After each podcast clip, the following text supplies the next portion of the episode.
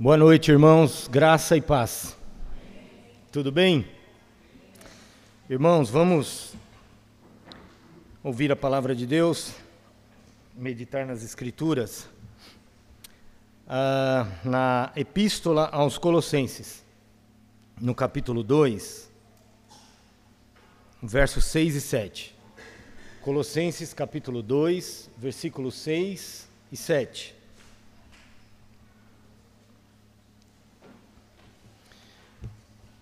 Irmãos, a mensagem de hoje é a atitude mais importante dos cristãos contra falsos ensinos, contra heresias.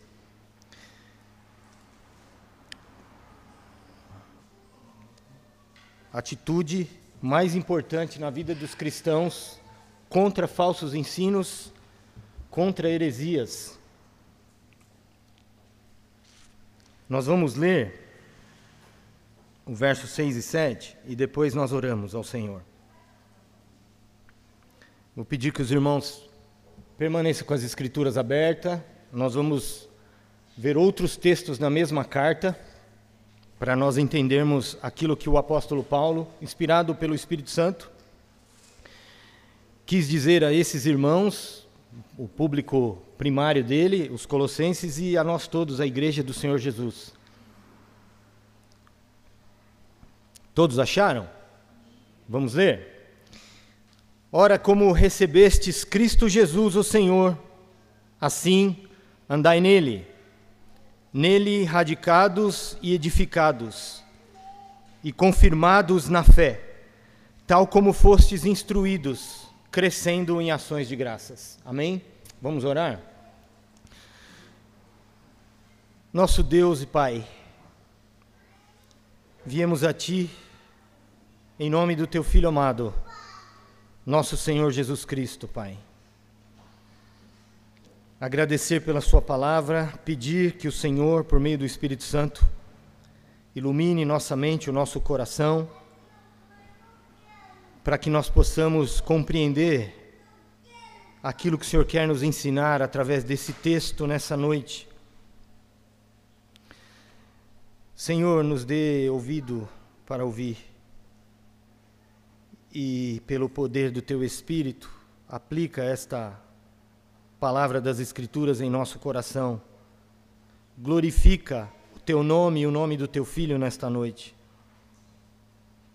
Me ajuda pela graça do Espírito Santo a te servir e a servir os meus irmãos e glorificar o seu nome.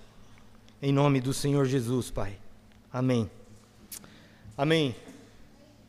Irmãos, eu já tive oportunidade algumas vezes de pregar nesta epístola aqui na igreja. E todas as vezes que fiz, procurei iniciar fazendo uma síntese bem breve do contexto que levou o apóstolo Paulo, inspirado pelo Espírito Santo, dirigido pelo Espírito Santo, a escrever esta carta que se nós formos falar sobre o tema da cristologia, sobre a pessoa de Cristo e a sua obra, é uma das cartas mais importantes do Novo Testamento. Porque Paulo fala sobre dois temas centrais nessa carta. Ele fala sobre a supremacia do Senhor Jesus Cristo, que vai ficar bem evidente num dos textos mais importantes das Escrituras sobre quem é Jesus e o que ele fez. No capítulo 1, do versículo 15 em diante, Paulo vai fazer uma afirmação clara que Jesus Cristo é Deus. Paulo vai nos mostrar, inspirado pelo Espírito Santo, que Jesus é Senhor sobre toda a criação porque ele criou todas as coisas que Jesus é Senhor sobre a criação, porque Ele sustenta minuto a minuto todo o universo que Ele trouxe à existência. E Jesus é Senhor sobre a nova criação, porque Ele é o primogênito da ressurreição dos mortos e o cabeça da igreja. Então, Paulo vai mostrar que Ele é o Senhor da criação, o Senhor da nova criação Ele é aquele que criou todas as coisas, que através da sua providência mantém todas as coisas na sua existência, pela palavra do seu poder. E Paulo vai mostrar que é por meio dele, da sua obra na cruz, que Deus planejou reconciliar consigo mesmos homens caídos, e não só homens caídos, mas todo o cosmos que foi afetado pela queda. Então nós temos nesta carta a supremacia de Jesus e a suficiência da obra de Cristo para salvar pecadores e salvar toda a criação que foi afetada pela queda. Eu tenho para mim que Paulo destaca a pessoa e a obra de Cristo na maior parte da carta do que trabalhar os aspectos das, da heresia que estava sendo pregada em Colossos, porque Paulo, inspirado pelo Espírito, achou mais importante gastar o tempo dele na carta mostrando a supremacia, a suficiência de Cristo, a beleza de Cristo, quem é Cristo, o que é o Evangelho, do que gastar mais tempo apontando os erros, embora ele o faça do verso 8 em diante, no capítulo 2, ele pontua as características dessa heresia, mas o mais importante na carta é a ênfase que Paulo dá na pessoa bendita do nosso Salvador e Senhor Jesus Cristo e na obra que ele realizou, a suficiência dessa obra. Suficiência dessa obra, porque parece-me que ah, os falsos mestres se nós olharmos para o capítulo 2, do verso 8 em diante, dá uma impressão de que eles não negavam efetivamente a, a necessidade de Cristo. Mas fica claro que eles negavam que Cristo era suficiente para a salvação e para uma vida espiritual, um relacionamento correto com Deus. Hoje, eu não sei quantos dos irmãos entraram no grupo da nossa igreja é, o pastor tem postado pela manhã alguma coisa devocional para nós meditarmos. E hoje também o pastor, alertando a igreja, postou alguma coisa de uma denominação histórica, que agora, parte dela, eu não sei até onde isso vai, está se tornando uma igreja inclusivista. Ou seja, adotando ou incentivando ou não levando em conta práticas que a Escritura deixa muito claro que é pecado e que Paulo fala aqui no capítulo 3, como fala em Efésios e como todo o Novo Testamento fala, que tais práticas, aqueles que vivem nessa prática, eles estão debaixo da desobediência e eles estão debaixo da ira de Deus. E quando eu vi a mensagem que o pastor postou sobre essa denominação e sobre o liberalismo que está invadindo não só essa denominação, mas várias igrejas históricas, não só aqui no Brasil, como nos Estados Unidos, igrejas presbiterianas históricas foram invadidas pelo liberalismo, por essa visão de inclusivismo. O evangelho ele é em certo sentido inclusivista no sentido de que a oferta do evangelho é para toda e qualquer pessoa, independente da vida que essa pessoa tenha vivido. Mas o evangelho também é a boa notícia de que Deus salva pecadores e dá a essas pessoas um novo nascimento, uma nova natureza e uma nova vida. A boa mensagem do Evangelho que nós vamos ver aqui, que Paulo diz: assim como vocês receberam Cristo Jesus como Senhor, assim vivam nele. E nós vamos ver aqui como é que nós recebemos Cristo Jesus, o Senhor. Este Evangelho inclui, sim, pessoas de todas as nações, povos, línguas, tribos. O chamado geral do Evangelho é para todas as pessoas. Nós temos feito culto a cada 15 dias numa clínica de reabilitação.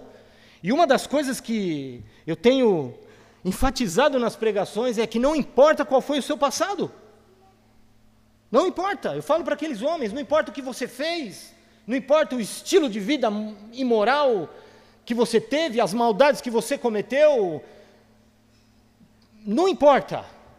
Importa é que se você reconhecer que você precisa da graça de Deus, que você precisa de um Salvador, que você está debaixo da ira de Deus, e você vier em arrependimento e fé, Deus vai lhe perdoar e Deus vai lhe dar uma nova vida em Cristo Jesus. Nesse sentido, o Evangelho é mais que inclusivista. Inclui a todos no seu chamado ao arrependimento e à fé em Jesus. E quando eu pensei no que eu ia pregar nessa noite, eu não pude fugir da mensagem que eu vi hoje, o pastor. E eu não pude fugir também, irmãos, porque nós somos pastores. Nós precisamos cuidar da igreja. Nós precisamos alertar a igreja. E a mensagem dessa noite não é só um alerta à igreja local. É uma exortação. E exortação não é bronca, exortação é motivar, encorajar, incentivar a igreja na atitude mais importante que um cristão deve ter, não só em um dia na sua caminhada como crente, mas em toda a sua vida, para ele estar firme contra todo tipo de falso ensino e heresia que são pregados e nós vivemos na geração mais suscetível a falso ensino na história da igreja. Não houve nenhuma geração na história da igreja que teve acesso, como a nossa geração, ao, ao YouTube da vida, ao Instagram, ao Facebook. Não houve outra geração de cristãos que tivesse tanto acesso fácil, rápido, sem se levantar da cadeira, sem sair de casa, a todo tipo de pregadores que se tem por aí. Eu não convivo com os irmãos, não sei o que os irmãos assistem em relação a pregações nas mídias sociais. Mas eu sei e posso afirmar que as coisas mais esdrúxulas, mais terríveis, as mensagens mais é difícil até achar uma palavra as mensagens mais terríveis que denigrem completamente o evangelho simples da graça de Deus, você pode encontrar. E pasmem, você não vai encontrar só nos lábios de pregadores que não têm nome, que não são conhecidos, você vai encontrar nos lábios de pregadores que têm nome, que são admirados pela sua oratória, são admirados por aquilo que Paulo chama lá em 1 Coríntios, quando ele vai dizer que decidiu uma única coisa: pregar Jesus Cristo e esse crucificado, e que a mensagem, o conteúdo da sua mensagem era a morte de Cristo na cruz, e ele não fazia com linguagem persuasiva de sabedoria humana, apenas usando uma linguagem, uma oratória cheia de palavras bonitas, cativantes, mas que esvaziavam o sentido e o significado da morte de Jesus Cristo na cruz.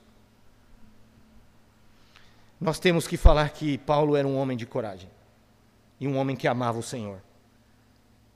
Porque não teve um lugar que esse homem pregou o evangelho que ele não foi perseguido por legalistas, por libertinos, mas ele continuava pregando a mensagem da cruz mesmo sabendo que ele não arrebanharia grandes multidões e não se tornaria o pregador mais admirado da sua época. E hoje, eu estava ali falando com o pastor e disse a ele que eu iria citar esse caso aqui como exemplo do que eu estou falando. Há alguns anos atrás, acredito que há uns nove anos, eu fui numa conferência no estado do Paraná, na cidade de Londrina, de pastores. E depois de alguns anos, um pastor que era da denominação histórica batista, ele começou um outro ministério e, e eu ouvi a palavra assim: começar um novo trabalho para não pregar a mesma coisa que estão pregando. E eu falei assim para o pastor ali há pouco: o meu coração jubila de alegria quando eu pego um livro de alguns homens de Deus, alguns pastores, evangelistas, da nossa geração e talvez do século 20, 19, 18, como Martin Lloyd Jones, R.C. Sproul, John Piper, John MacArthur. Você vai achar algo que esses homens têm em comum. Eles pregam o evangelho na simplicidade da mensagem da cruz. E por isso que o coração de um cristão que ama o evangelho se alegra ao ler e ao ouvir homens que pregam o evangelho. Porque um crente que sabe o que é o evangelho e que sabe que foi salvo pelo evangelho, ele não é um cristão inquieto que está andando de lá para cá procurando alguma coisa além daquilo que ele já recebeu e que é tudo em todos: Cristo. Cristo é suficiente. Se Cristo é suficiente para nós, nós não vamos andar atrás de mais nada, meus irmãos. Nós não vamos andar procurando mais nada porque nós fomos encontrados e por isso o encontramos. Encontramos ele no Evangelho. Paulo escreve a uma igreja que estava sendo. Essa igreja não se desviara do Evangelho ainda. E isso fica muito claro no versículo 5 do capítulo 2. Paulo diz assim: Pois, embora ausente quanto ao corpo, contudo em espírito estou convosco, alegrando-me e verificando a vossa boa ordem e a firmeza da vossa fé em Cristo. Os colossenses ainda estavam firmes em Cristo mas eles estavam sendo atacados por dentro da igreja, porque falsos mestres estavam entrando nestas igrejas.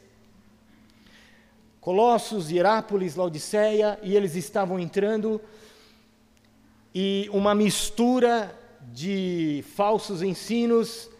Se nós lermos aqui o capítulo 2, do verso 8 até o versículo, se eu não me engano, 23, nós vamos ver aqui legalismo, gnosticismo, o misticismo e o asceticismo.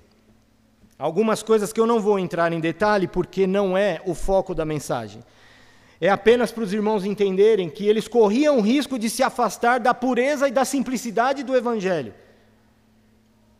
Mas Paulo sabe, porque Epáfras viaja até Paulo em Roma para dar a ele o diagnóstico da igreja e o ataque que a igreja está sofrendo. E Paulo, escrevendo a essa igreja, diz se alegrar, porque sabe que, apesar dos ataques, eles ainda estão firmes em Cristo. E no versículo 6, Paulo diz: Ora, como recebestes Cristo Jesus, o Senhor, assim andai nele. Irmãos, eu quero primeiro olhar com os irmãos essa expressão que Paulo usa aqui. Porque Paulo vai dar uma orientação aos Colossenses que é a base de tudo que ele vai escrever do verso 8 em diante em relação a esta heresia. Ele vai dizer: Assim como vocês receberam Cristo Jesus, o Senhor, andem nele. Agora, olha a expressão, como recebestes Cristo Jesus. Irmãos, como nós recebemos Cristo Jesus? Como que os colossenses receberam Cristo Jesus? Como que você, se você é um cristão, recebeu Cristo Jesus? Como que eu, que sou um cristão, recebi Cristo Jesus? Nós recebemos Cristo Jesus como Senhor, assim como os colossenses receberam. E como é que eles receberam? Capítulo 1. Vamos abrir no capítulo 1 e vamos ler a oração de Paulo Paulo diz que orava ao Deus e Pai de nosso Senhor Jesus Cristo, agradecendo a Deus por esta igreja, pelos crentes de Colossos. Paulo vai dizer no verso 3: Damos sempre graças a Deus, Pai de nosso Senhor Jesus Cristo, quando oramos por vós. Desde que ouvimos da vossa fé em Cristo Jesus e do amor que tendes para com todos os santos, por causa da esperança que vos está preservada nos céus. Paulo diz que eles criam no Senhor Jesus que eles tinham um amor mútuo uns pelos outros e eles tinham esperança na glória futura. A esperança que o Evangelho nos revela. que está guardada para nós. E Paulo diz que esta esperança, da qual antes ouvistes, verso 5, pela palavra da verdade do Evangelho. Então, Paulo diz aqui que a fé em Jesus, o amor que agora o Espírito Santo estava operando no coração deles e a esperança que eles tinham da volta de Cristo e da glorificação final se dava pelo fato de que eles ouviram a palavra da verdade do Evangelho e eles creram. Mas Paulo continua no verso 6: Que chegou até vós, Colossenses, como também em todo o mundo. O Evangelho estava sendo pregado em todo o mundo no Império Romano. E Paulo diz: e está produzindo fruto e crescendo, há conversões, a salvação. Tal acontece entre vós, desde o dia em que ouvistes e entendestes a graça de Deus na verdade, segundo fostes instruídos, verso 7, por Epáfras, nosso amado conservo, e quanto a vós outros, fiel ministro de Cristo o qual também nos relatou do vosso amor no Espírito Santo, no Espírito. Aqui está a descrição do apóstolo Paulo como esses homens, mulheres, jovens, velhos de Colossos foram salvos, como eles receberam Cristo Jesus o Senhor. Eles receberam Cristo Jesus o Senhor por aquilo que Paulo chama aqui de palavra da verdade do evangelho. Porque Deus não salva ninguém por meio de outra mensagem. Em Romanos capítulo 1, versículo 16, Paulo diz que não se envergonhava do Evangelho, porque o Evangelho é o poder de Deus para a salvação de todo aquele que crê, tanto do judeu como do grego. E Paulo está lembrando eles no capítulo 2, verso 6: Assim como vocês receberam Cristo Jesus de Epáfras, por meio da pregação da verdade do Evangelho, que ele chama de a graça de Deus na verdade. Então, irmãos, nós sabemos que nós recebemos Cristo Jesus o Senhor por meio da palavra da verdade, que é o Evangelho, o Evangelho da graça de Deus. E nós somos instruídos neste Evangelho, primeiro, de que ninguém é salvo, de que ninguém é declarado justo por Deus por mérito humano, por meio das obras e da obediência à lei. Parte da heresia, do ensino herético que estava entrando nessa igreja é que Jesus era necessário, mas ele não era suficiente. Você precisa da circuncisão, parte do legalismo, circuncisão, calendário judaico, as festas judaicas, guardar alguns dias e a dieta judaica. Então você precisava se tornar um judeu para depois se tornar um cristão de fato. Você precisava abraçar a lei cerimonial dada a Moisés para se tornar um cristão. Só Jesus não era suficiente.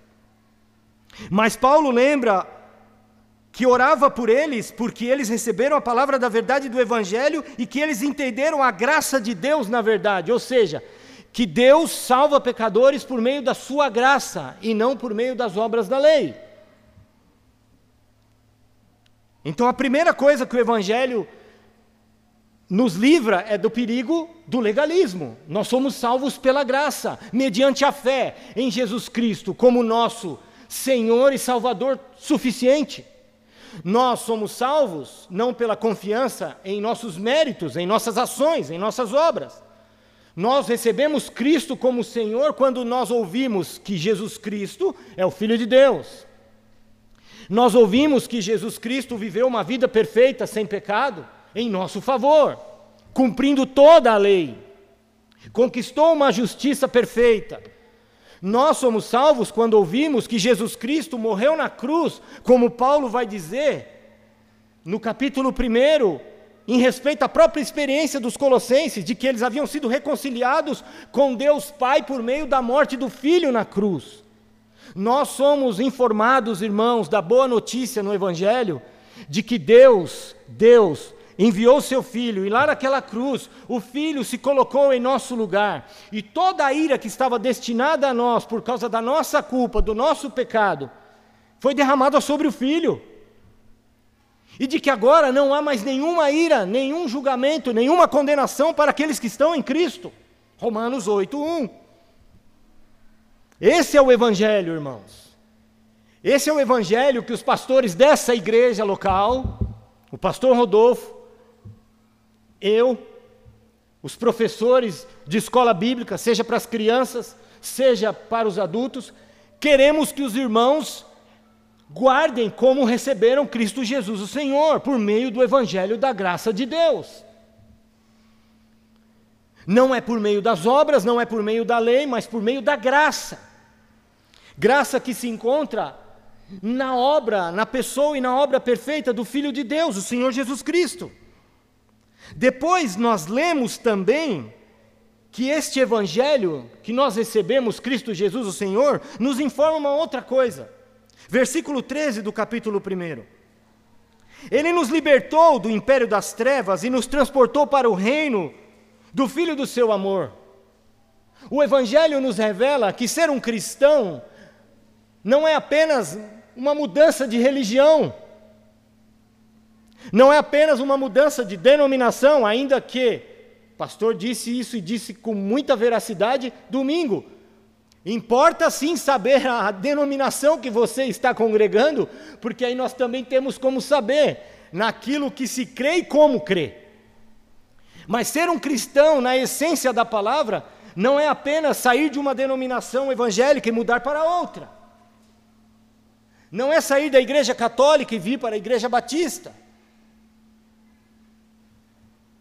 O Evangelho nos diz que ser um cristão é ter sofrido uma mudança de reino, de governo. Ele nos libertou do império das trevas. Irmãos, nós recebemos Cristo por meio dessa boa notícia, de que nós éramos escravos do diabo, nós estávamos no império das trevas, dominado pelo pecado, pela carne e pelo diabo, pelo mundo, pelo sistema corrompido que rege a vida das pessoas sem Deus no mundo. Anticristão, anti-Deus, contrário à vontade de Deus revelada nas Escrituras. Nós estávamos nesse império. E Deus nos transportou desse império, nos colocando no reino do seu Filho amado. Eu quero que você guarde essa verdade no seu coração. Quando você foi feito por Deus um crente em Jesus através da regeneração, não foi apenas uma mudança de denominação, não foi apenas uma mudança de religião, não foi apenas nem a, a saída do ateísmo para ser membro de uma igreja evangélica. Você foi transportado de um império das trevas, do domínio e do governo de Satanás, para ser agora súdito do Rei dos Reis e Senhor dos Senhores, o Filho eterno de Deus, o Senhor Jesus Cristo. Foi assim que você recebeu Cristo Jesus como Senhor. Mas o Evangelho, por meio do qual nós recebemos Cristo Jesus como Senhor, também diz no verso 14: no qual temos a redenção, a remissão dos pecados. A proposta da heresia que estava entrando em Colossos é que Jesus era necessário, mas não era suficiente para você ser reconciliado com Deus. Havia uma cadeia de seres espirituais, anjos, você tinha que venerá-los, cultuar a eles, aplacá-los, porque eles faziam a intermediação entre o homem e a divindade. E Paulo, no início da carta, já deixa claro: só há um meio de receber o perdão de todos os pecados. O sangue precioso, a redenção que há, como ele diz em Efésios 1 também, que é um texto paralelo, no sangue do Senhor Jesus Cristo. A boa notícia que você, irmão, e eu recebemos, e por causa dessa boa notícia, o Espírito Santo trabalhou no seu coração e no meu, e nós recebemos Cristo Jesus como Senhor, é de que nós fomos perdoados não por uma semana, por um mês, por um ano, nós fomos perdoados para sempre. E tudo isso por causa da morte de Cristo na cruz por você e por mim. Porque Ele pagou a nossa dívida, sofrendo a penalidade no nosso lugar. Eu pergunto a você: é esse evangelho que você está firme e dele você não vai se mover até o dia que o Senhor te levar ou ele voltar? Foi assim que você recebeu Cristo Jesus como Senhor? Conhecendo a pureza e a simplicidade do Evangelho da graça de Deus? De que Deus fez tudo o que precisava para nos salvar através do seu Filho, sua vida, morte e ressurreição, e sua ascensão? Ou você ainda assim se, se sente inquieto, achando que há algo mais no cristianismo, na vida cristã, para você se sentir satisfeito no seu mais profundo coração. Não. O Senhor Jesus disse: Eu sou o pão da vida. Quem vier a mim nunca mais terá fome. E nunca mais terá sede. Se somos cristãos que estamos insatisfeitos interiormente, inquietos, é porque não estamos indo na fonte beber da fonte. Talvez estejamos passando tempo demais longe do Senhor Jesus e da comunhão com Ele e o Evangelho. Não é, não é ficar correndo de um lado para o outro, tentando ouvir alguma mensagem de suposto pregador que vai me dizer alguma novidade. Não, não há novidade. A boa nova é uma só. Deus te amou ele te amou tanto que ele decidiu dar o mais precioso que ele tinha, o seu filho. Se isso não te faz sentir amado, nada te fará. O resto, como diz o profeta, é cisterna rachada que não pode reter água. Só há um manancial de água viva, que tem uma água para descedentar, a tua sede e a minha, de significado e de satisfação com o relacionamento correto com Deus. É Cristo. É Cristo. É Cristo. Eu gosto às vezes de abrir um livro que no livro todo o escritor repete aquelas doutrinas preciosas do Evangelho o livro todo. Não me enjoa. Aliás, eu, quando chega no final, eu queria que o livro não tivesse acabado. Não é assim, pastor, aquele livrinho do Jerry Bridges? O Evangelho para a Vida Real. Tem alguns irmãos que estão lendo aqui. Foi assim que você recebeu Cristo Jesus como Senhor, por meio da mensagem apostólica que foi dada a Paulo, lá em Gálatas ele diz que ele recebeu do próprio Cristo. Lá em 1 Coríntios 15, ele diz: Eu venho lembrar vocês do evangelho que eu também recebi que Jesus Cristo morreu pelos nossos pecados, segundo as Escrituras, foi sepultado e ao terceiro dia ressuscitou, segundo as Escrituras. O pastor leu esse texto para nós aqui domingo. Paulo recebeu direto de Deus. Paulo ensinou Epáfras e Epáfras ensinou os colossenses. Eles receberam Cristo através da pregação da mensagem apostólica, do evangelho da graça de Deus, não há outro evangelho. Foi assim que nós recebemos Cristo Jesus como Senhor. Ponto. O Evangelho. O Evangelho simples, puro, que está totalmente centrado na pessoa de Cristo e na sua obra e na sua suficiência. Mas Paulo não para aí. Voltemos ao capítulo 2. Ele também diz: agora que vimos como nós recebemos Jesus Cristo como Senhor, pelo Evangelho apostólico, a pregação da mensagem da cruz, ele diz: assim andai nele. Paulo usa muito essa expressão, aqui em Colossenses, também usa em Efésios, andar. Paulo usa essa linguagem como uma expressão da nossa conduta diária, como nós vivemos como cristãos. E Paulo diz que nós recebemos Jesus Cristo pela graça por meio da fé no Evangelho da cruz de que, pela fé, de que Jesus é nosso Senhor e nosso suficiente Salvador. Ele diz: assim andai nele. Nós entramos em Cristo mediante a fé em Cristo e devemos viver toda a nossa vida como cristãos pela fé em Cristo, sem se mover de Cristo. Nem para lá nem para cá. Cristo, Cristo, Cristo. É pela fé nele. Nós não entramos pela fé em Cristo e depois vivemos vivemos a vida cristã confiando em alguma coisa além de Cristo. Sejam as obras, seja como no caso dos gnósticos aqui propondo a eles, um conhecimento secreto que só eles tinham e que recebiam através de alguma revelação em êxtase, por meio de alguns rituais, que era para só alguns mais espirituais deles. E Paulo diz aqui para nós, no, no capítulo 2,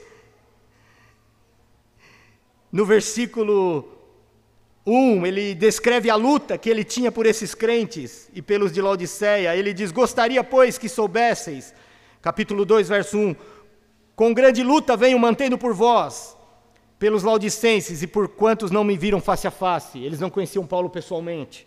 E Paulo travava grande luta por eles. Como? Um dos meios de Paulo travar a grande luta é escrevendo essa carta, ensinando eles a verdade do Senhor.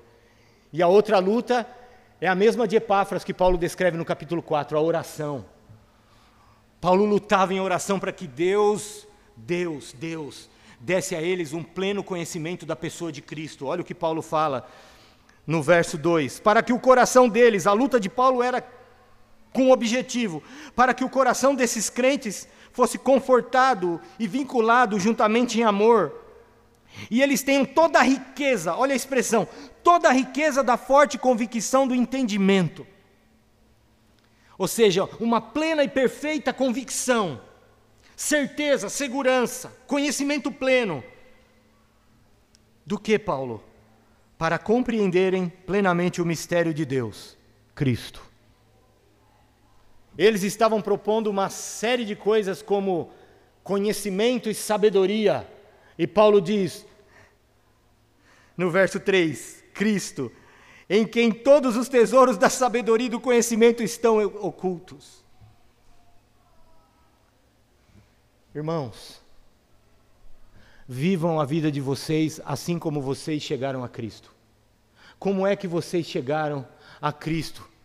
Vocês receberam o Evangelho, vocês creram no Senhor Jesus, e na suficiência da obra que Ele realizou por vocês, como é que vocês vão viver agora, todos os dias da vossa vida? Confiando no mesmo Cristo e na mesma obra que Ele realizou. Ah, eu tenho uma novidade aqui, eu não quero. Ah, eu tenho um conhecimento aqui, tem um pregador ali com uma linguagem, tem um coach ali, tem um tem uma motivação ali que vai te erguer, vai te dar uma autoestima. Eu não quero.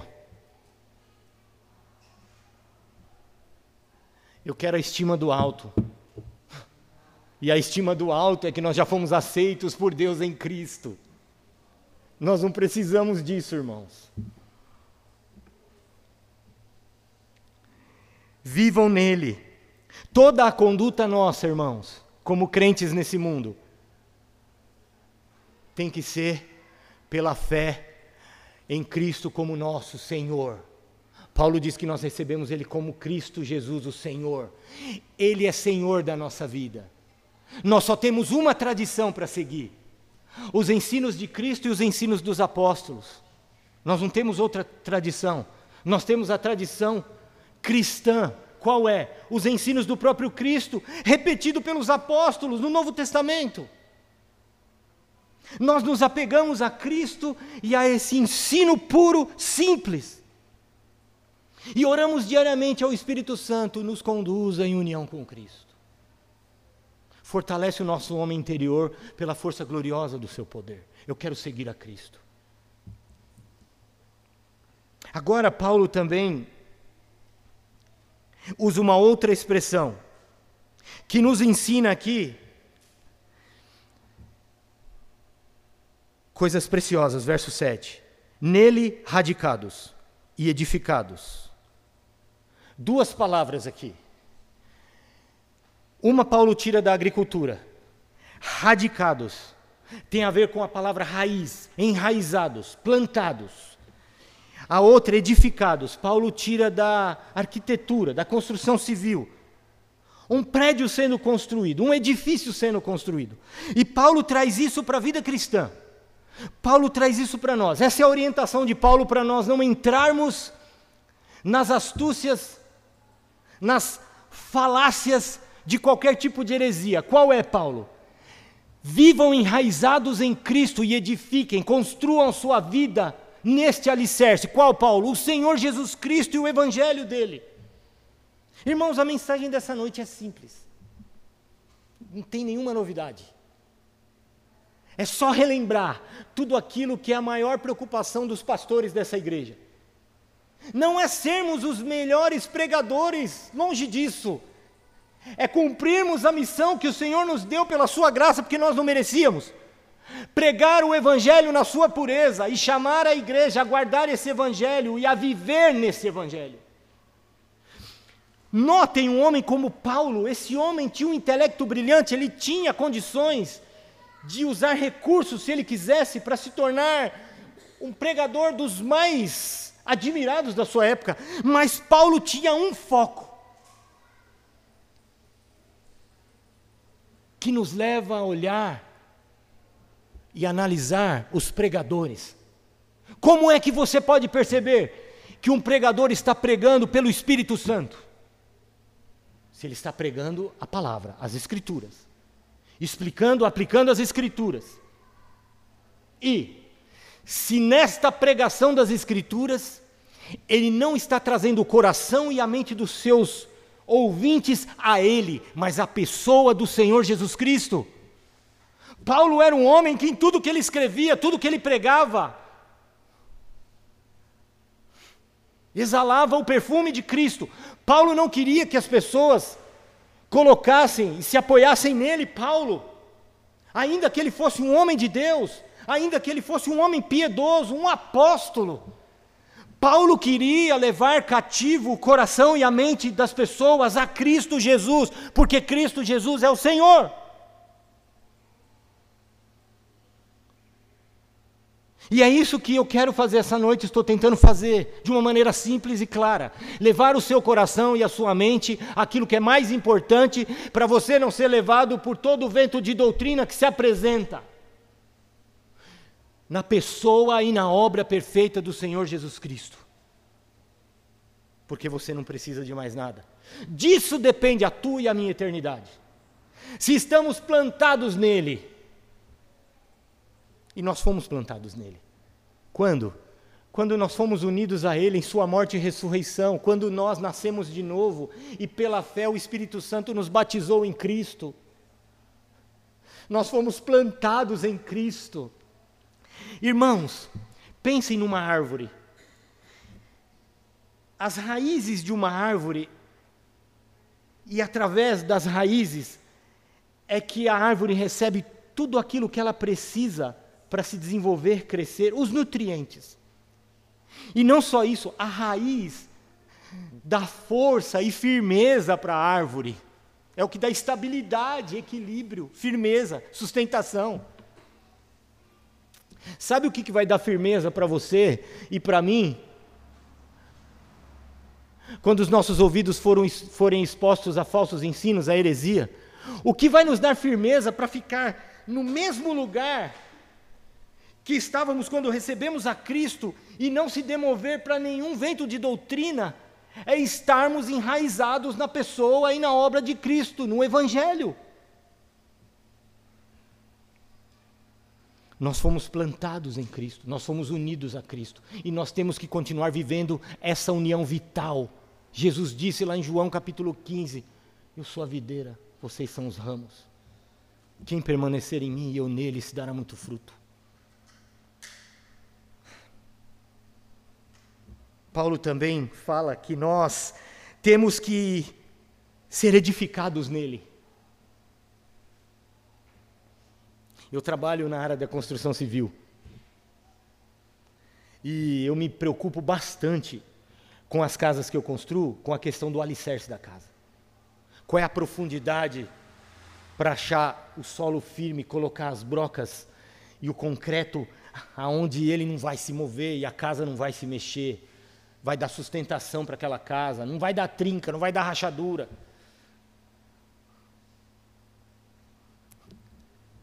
Nós temos que construir a nossa vida em cima de um único alicerce. Qual é o alicerce? É a novidade de pregador A, de pregador B? Não. É a mesma velha mensagem. A mesma velha mensagem que foi pregada pelo Senhor Deus ao casal lá no jardim, que ele enviaria o descendente da mulher para pisar na cabeça da serpente. A mesma mensagem que o pastor, ensinando aqui nas terça-feiras sobre a teologia do pacto, tem mostrado para nós que foi pregada a Abraão, no teu descendente serão benditas todas as nações. A justificação viria a todas as nações, a justificação gratuita pela fé. É o mesmo Evangelho, o velho Evangelho. O Evangelho que faz o nosso coração se alegrar. Eu confesso, irmãos, eu gosto de ler deitado antes de dormir. Eu pego aquele livro e deito até dar sono e eu vou lendo. E quando o autor está falando do Evangelho, que alegria, que alegria. Você precisa do Evangelho todos os dias, eu preciso do Evangelho todos os dias.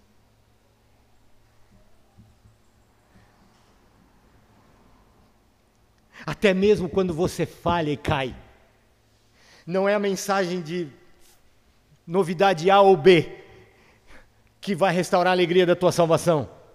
É o Evangelho que diz que não há mais condenação para aqueles que estão em Cristo Jesus, que todos os nossos pecados foram lançados sobre Ele e Ele pagou toda a nossa dívida.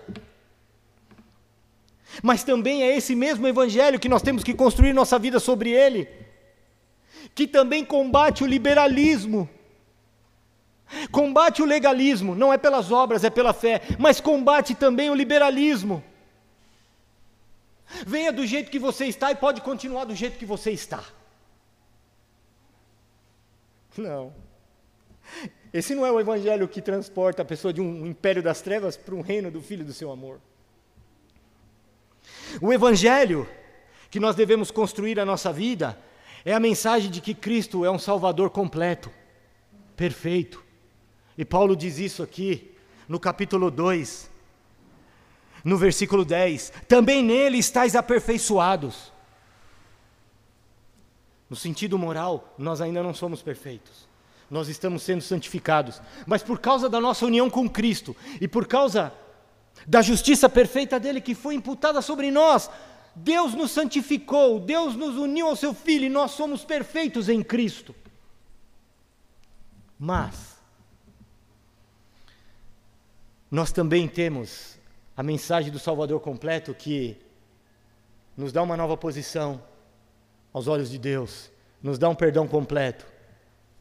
Mas é o mesmo Salvador que, através de Paulo, em Romanos 6, versículo 14, diz: O pecado não terá domínio sobre vocês, porque vocês não estão debaixo da lei, vocês estão debaixo da graça. Vocês estão na esfera da graça. E na esfera da graça, na nova aliança, o Espírito Santo foi dado a vocês, ele habita em vocês, vocês têm uma nova natureza. Agora o Espírito Santo vai conformar vocês com a pessoa de Cristo. Você vai pecar cada vez menos e você vai ter fruto do Espírito cada vez mais, ou pelo menos deveríamos. Essa é a mensagem que nós devemos construir a nossa vida. Não é uma mensagem de que, já que fomos salvos pela graça, essa graça nos dá liberdade para viver como bem entendemos, porque todos os pecados já foram pagos. O efeito de saber que todos os nossos pecados foram pagos é outro. Que nós vamos ver aqui, Paulo dizendo: vocês devem transbordar em ações de graça. Toda a vida de vocês agora vai ser cheia de gratidão e adoração a este Deus Trino que realizou uma salvação completa e suficiente para nós e em nós através de Cristo. Irmãos, eu não sei quantos anos cada um de nós aqui vai viver ainda aqui. Se o Senhor Jesus voltar, nós iremos todos no mesmo momento, mas se ele não voltar em breve, cada um de nós, só Deus sabe tem a sua hora. Mas durante o tempo que você viver aqui, como cristão, por favor, construa a sua vida aproveitando todas as oportunidades que Deus te dá por meio da graça, através do Evangelho, através do Espírito Santo habitando em você, para você ser elevado de um patamar, de um nível de glória a outro nível de glória, assim como o edifício é construído de andar em andar, andar em andar. O cristão parado, que não progride na vida cristã, ou não se importa em progredir, em amadurecer, corre o risco de regredir. E é aí que a heresia entra. É aí que a heresia pega desprevenido. Então, nessa noite, eu encorajo você, ao tempo que lhe resta nessa jornada aqui, a peregrinação do crente aqui, construa a sua vida em Jesus Cristo e na pureza e na simplicidade do Evangelho que diz que Cristo é o seu único e suficiente Salvador e que você não precisa de nada além dele. E que ele comprou para você o dom do arrependimento, o dom da fé e a presença e a habitação do Espírito naquela cruz no seu coração, para sempre, para te guiar em uma nova vida aqui, em santidade, por amor a Deus, por gratidão ao Senhor. Repudie essa mensagem que diz que no final Deus é amor e todo mundo será salvo. Não é isso que a Bíblia ensina. Paulo vai dizer no capítulo 3. No capítulo 3, versículo 5, irmãos.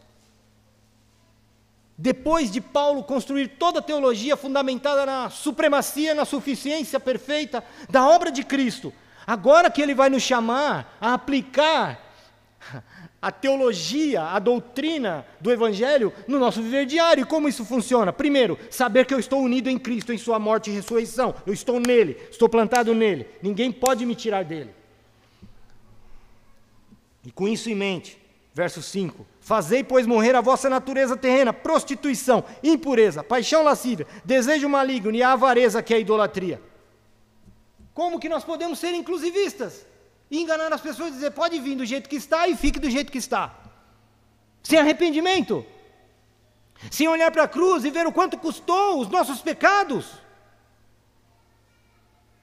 E continuarmos vivendo deliberadamente. Eu não estou dizendo que o cristão não peca, eu estou dizendo viver deliberadamente, voluntariamente, por querer viver no pecado e dizer não, a graça é a graça. Isso não é a graça, é uma perversão do Evangelho. A graça, a graça é o Espírito Santo habitando em nós e nos dando poder para não sermos mais escravos do domínio do pecado. Ainda que o pecado habite nesse corpo mortal, ele não mais reinará sobre nós. Vezes vamos cair e caímos, sim, mas não ficamos caídos. O Senhor nos levanta, o Senhor nos disciplina, o Senhor nos ensina, o Senhor nos dá graça para nós vivermos uma nova vida. Esse é o Evangelho. E Paulo diz que, ao contrário, por estas coisas é que vem a ira de Deus. Como nós podemos entrar numa dessa? Claro que nós não vamos entrar. Eu creio que ninguém aqui vai entrar naquilo que nós lemos hoje, naquela postagem. De que você pode viver da maneira que você quiser, realizando os pecados mais terríveis, mas você é de Jesus. Aqui é uma igreja. Jesus te ama. Se o próprio Paulo, apóstolo de Cristo, comissionado por Cristo, está dizendo: os que vivem na prática destas coisas, a ira de Deus virá sobre eles. Se a ira de Deus virá sobre as pessoas que estão enganadas na igreja, vivendo na imoralidade, em todo tipo de pecado sem arrependimento. Se a ira virá sobre esses, imagina sobre aqueles que pregam que isso está de acordo com as Escrituras.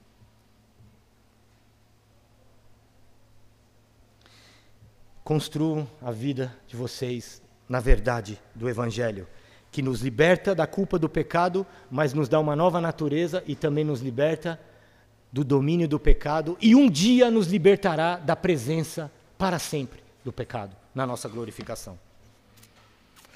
Vamos voltar no capítulo 2, irmãos.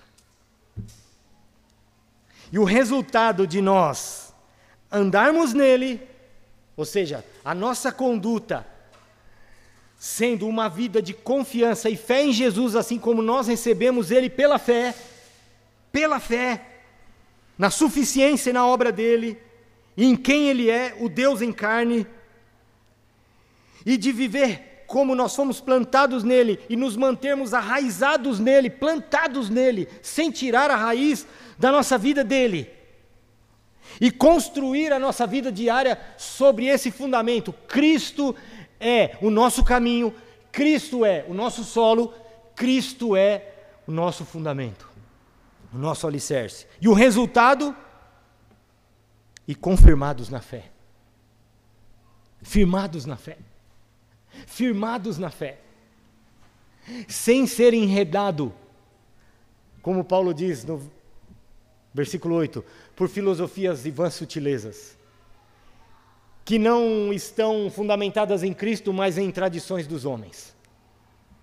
Se você estiver fundamentado na mensagem apostólica, irmão e irmã, que está aqui nessa noite, se você estiver todos os dias lembrando o que é o Evangelho, trazendo à sua memória o que é o Evangelho, como é que você foi salvo? A que custo você foi salvo? Quem é o bendito Salvador? A obra perfeita dele. Sempre, sempre, sempre com isso no seu coração e na sua mente. Não tem como você não viver uma vida firmada na fé em Cristo. Não tem como você ser enredado por tradições dos homens. Paulo usa uma expressão aqui no capítulo, no versículo 4 do capítulo 2 assim: "Assim digo para que ninguém vos engane com raciocínios falazes". Paulo diz que esses hereges no grego no grego, a palavra, o termo que Paulo usa aqui significa um advogado em uma sessão num tribunal, tentando persuadir as pessoas que estão ali com as suas argumentações. É o sentido é esse. Se nós andarmos nele, estivermos plantados nele, construir a nossa vida diária em Jesus e na simplicidade do Evangelho, sem buscar novidades, nós estaremos confirmados na fé.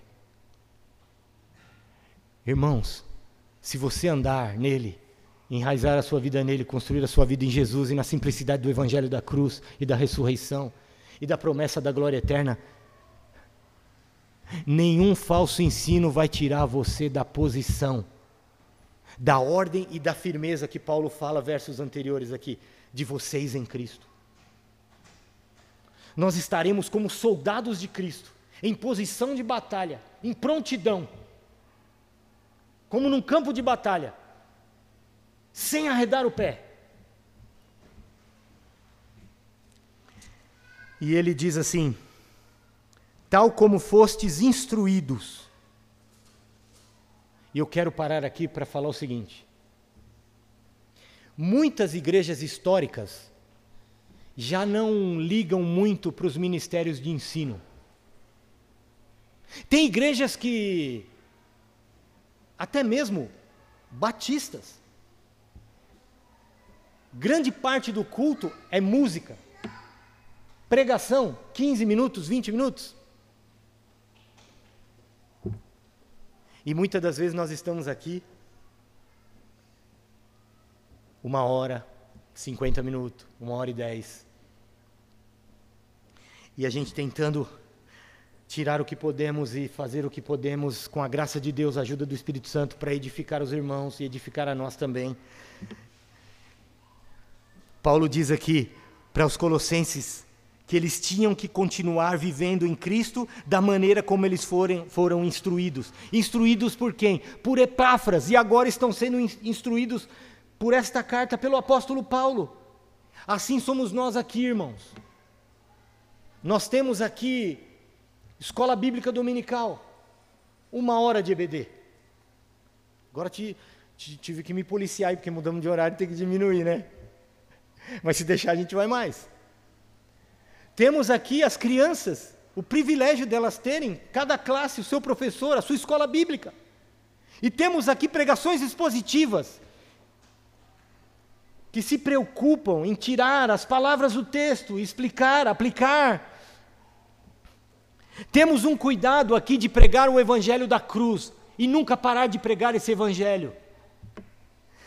Porque nós queremos usar para a glória de Deus aquilo que Deus mesmo deu à sua igreja como um presente. Abram comigo em Efésios 4 para nós terminarmos.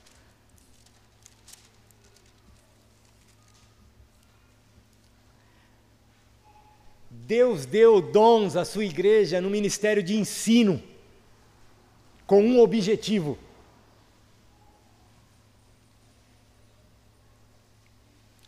E esse objetivo estava sendo realizado pelo próprio Paulo ao escrever essa carta e dizer para eles: vivam em Cristo, andem em Cristo, enraizem sua vida nele, construam sua vida nele, vocês estarão firmados na fé, assim como nós instruímos vocês. Efésios 4, versículo 11, diz assim: E ele mesmo está falando do Senhor Jesus, que desceu às partes mais baixas da terra e ascendeu aos céus. E ele mesmo concedeu uns para apóstolos, outros para profetas, outros para evangelistas e outros para pastores e mestres. Todos esses dons citados aqui têm a ver com o ministério de ensino, pregação e ensino. Pregação do evangelho e ensino da palavra cuidado da igreja através do ensino da verdade da palavra de Deus. E aí ele continua: com vistas, tendo como alvo o aperfeiçoamento dos santos, dos crentes, da vida dos cristãos, para o desempenho do serviço, para que cada um possa servir da maneira mais sublime no serviço cristão para a edificação do corpo de Cristo, para construirmos a igreja do Senhor no alicerce que é o Senhor, o próprio Senhor. Até que todos nós, todos os cristãos, cheguem à unidade da fé e do pleno conhecimento que só o Filho de Deus pode nos trazer a perfeita varonilidade, à medida da estatura da plenitude de Cristo. Para o quê, Paulo? Para que não mais sejamos como meninos, agitados de um lado para o outro e levados ao redor por todo o vento de doutrina, pela artimanha dos homens, pela astúcia com que induzem ao erro. Irmãos, nós não somos, e espero que não mesmo, a única igreja cristã que prega ainda o Evangelho nessa cidade. Mas, irmãos, valorizem aquilo que nós temos aqui.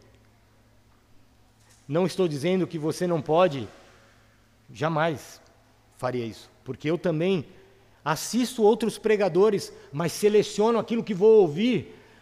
Sei se ele prega o evangelho ou não, se ele expõe a escritura ou não, se aquilo vai me construir sobre o alicerce de Cristo e o ensino apostólico se aquilo vai ser usado pelo Espírito Santo, porque o Espírito Santo usa a palavra de Deus, não a palavra que homens pregam fora das Escrituras.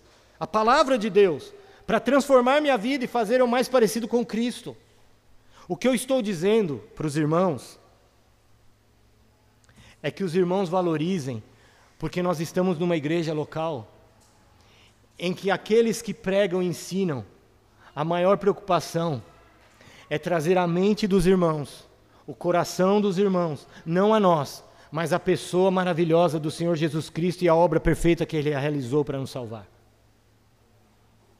Se isso, com muito labor, nós conseguirmos, e os irmãos permanecerem firmes na mensagem e na exposição bíblica que nós procuramos fazer, do Evangelho e do ensino apostólico, o resultado é que nós vamos crescer a estatura de Cristo.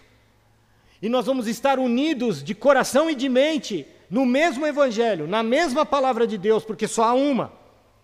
E nós, todos nós, estaremos, estaremos nos protegendo, nos guardando, através desse ensino do Evangelho e da sã doutrina, cuidando, cercando o rebanho, para que nenhum de nós volte a ser menino, levado de um lado por outro por qualquer vento soprado de engano, de doutrina falsa, de homens perversos.